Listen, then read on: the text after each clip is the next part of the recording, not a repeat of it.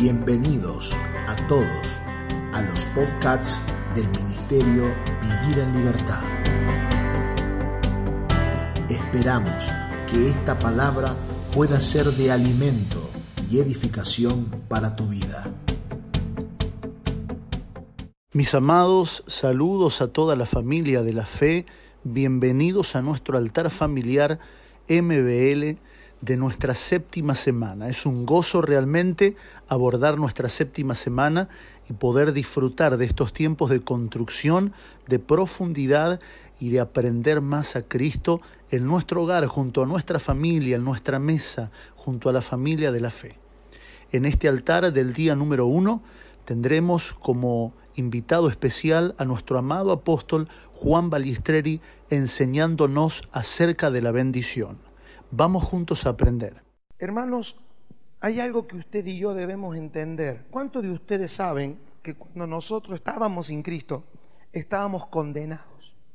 ¿Sabe que el apóstol Pablo dice a los romanos, ninguna condenación hay para los que están en Cristo? ¿Qué quiero decir con esto? ¿Qué quiero decir con esto? Que si ninguna condenación hay para los que están en Cristo, significa que antes había una condenación. ¿Está usted presente? Ahora, esa naturaleza de condenada o de condenado es una naturaleza que a través de la palabra hay que ir transformando y nos llevará toda la vida tratar con un espíritu de condena en nuestra vida. Algunos dicen, sí, yo ya sé eso porque yo, yo ya no me siento más condenado. Claro, hay veces que nosotros tenemos victorias ¿no es cierto?, en nuestra vida y a veces que estamos bien, pero ¿quién de ustedes no experimentó en un momento determinado en su vida que usted se siente acusado, se siente mal? Es más, cuando usted comete un error o peca, usted se siente condenado.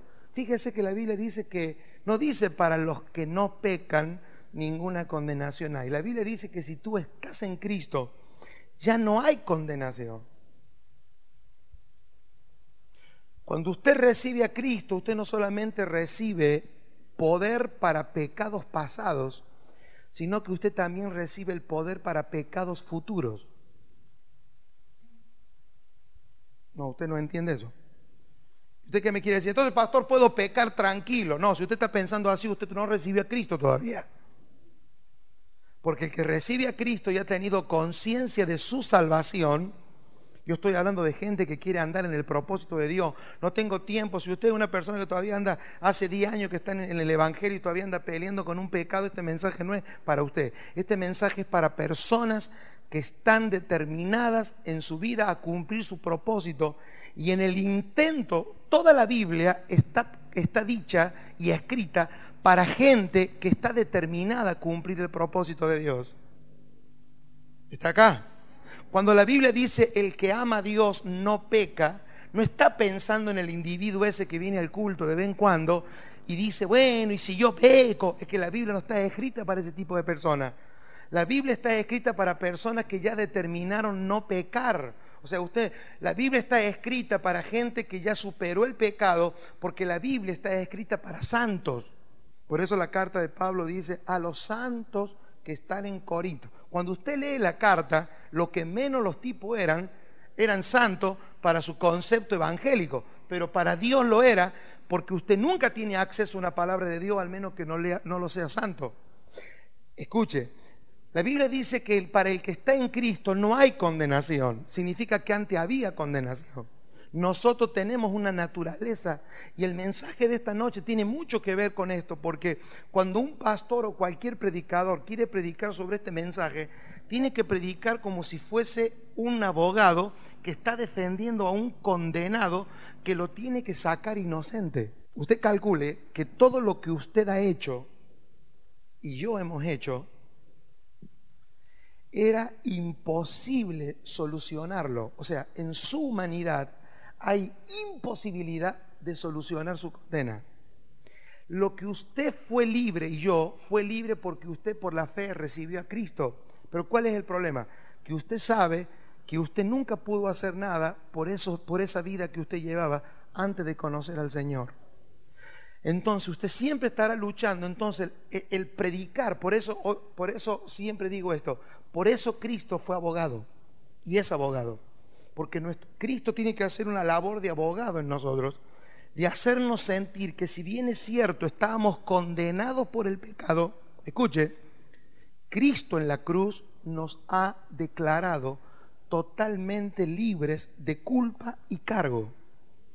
Ahora, usted, mire hermano, cuando usted es culpable y tiene un buen abogado que lo puede declarar inocente, si usted también que es culpable, usted no sabe hablar, usted se condena solo, porque al final va a, va a pesar su confesión su confesión. Si usted tiene el mejor de los abogados, pero cuando usted tiene que declarar, usted dice, no, yo soy culpable, sí, yo, yo pequé, yo hice todo esto, yo maté, yo robé, por más que usted tenga todos los buenos abogados, su confesión debe de ser de acuerdo al abogado que usted tiene y el abogado tiene que enseñarle a usted a declarar y a decretar palabras porque si usted no está convencido de su inocencia, su abogado no podrá hacer más de lo que usted está convencido que es. Usted tiene una ventaja, usted no es inocente por trucho, usted es inocente porque ya alguien pagó por su condena usted no tiene en Cristo ninguna condenación si usted ha recibido a Cristo como su Salvador. Entonces, el mensaje de esta noche es como un abogado que tiene que ir buscando todos los vericuetos legales habidos y por haber para que usted tenga que caminar como usted es en Cristo Jesús. Amén. El tema que yo voy a compartir lleva por título simplemente así, escríbalo, la bendición. Yo necesito algo. Mire lo que dice Marcos 4:24. Si alguno tiene oídos para oír, oiga. Les dijo también, mirad lo que oís. Escuche este versículo, qué impresionante.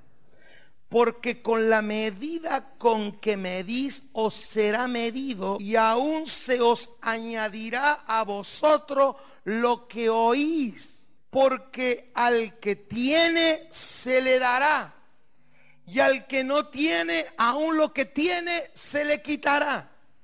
Diga conmigo, el tamaño de lo que yo pueda oír determina el tamaño de lo que yo voy a vivir. Por eso dice, mirad cómo hoy, esto significa, hermanos, que la calidad de lo que oímos va a determinar lo que va a ser añadido. Digan conmigo, añadido esto es maravilloso, digan conmigo. Yo no tengo que mirar hacia adelante en búsqueda de algo. Dios dice, si tú oyes bien, se te añadirá conforme a lo que oyes. ¿Usted está oyendo eso? No, ¿qué va a estar oyendo? Si me hubiese entendido eso, ya me hubiese tirado con, una, con un algo de allá, de, de una flor me hubiera tirado. Jesús dice, se te va a añadir lo que oyes. Fíjese usted, si usted se da vuelta en su vida y mira hacia atrás, todo lo que hay atrás en su vida es lo que se le ha ido añadiendo por lo que usted ha oído. Mire lo que dice Jesús en Marcos 7:13, invalidando la palabra de Dios con vuestra tradición que habéis transmitido y muchas cosas hacéis semejante a esta. Digan conmigo, la palabra de Dios se invalida cuando se choca con la tradición yo tengo que decirle algo. Todo concepto que usted tiene de la bendición hasta hoy no sirve. Eh, pastor, no me ofenda. Escuche, todo concepto que usted y yo hemos traído hasta hoy acá, usted tiene que hacer de cuenta que usted por primera vez en su vida va a oír sobre la palabra bendición. Solo si ustedes hacen pacto conmigo, no que ustedes tengan que creer como yo, pero si usted solamente en esta noche y en el mundo espiritual hacemos un pacto de que usted va a tratar de oír como si fuera la primera vez en su vida que usted va a oír sobre esta palabra bendición, yo predico. Si no, hermano, yo termino el culto acá. Yo quiero saber cuántos de los que están acá están dispuestos a despojarse de todo pensamiento tradicional que usted trae de la palabra bendición. No voy a mirar para no ofenderme con nada. Hermano, la tradición, todo concepto de tradición es el enemigo de Dios. El diablo no es enemigo de Dios. No le llega, el diablo no le llega, no llega a ningún lado. El diablo no puede ser enemigo de nadie, no es enemigo tuyo, no es enemigo de Dios. Es un ser destituido de, la gloria de Dios, caído sin posibilidad. Y no solamente que se cayó del cielo y pegó acá en la tierra, que debe tener cada chichonazo más grande que el que esto, sino que fue avergonzado públicamente. Fue avergonzado por el Padre cuando cayó a la tierra. Fue avergonzado por el Hijo cuando, en la cruz el Señor lo llevó y le quitó en la resurrección la llave de la muerte. Y fue avergonzado por el Espíritu Santo porque al llenar Dios al ser humano con su espíritu, el diablo no tiene ni arte ni parte en nuestra vida. La única posibilidad que usted y yo tenemos de no salir de este lugar totalmente renovado es que usted esté lleno hasta las orejas de conceptos de la bendición que no tienen nada que ver con lo que Dios tiene. Cuando usted va a tocar un tema como la bendición, cada uno de nosotros tenemos un concepto de lo que es la bendición. Todos nosotros alguna vez hemos oído de lo que es la bendición. El problema es, hermano, que Dios va avanzando en la revelación de su palabra.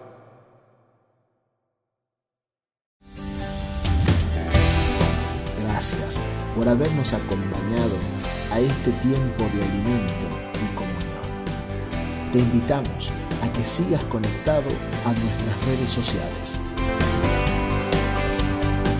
Facebook.com barra Vivir en Libertad.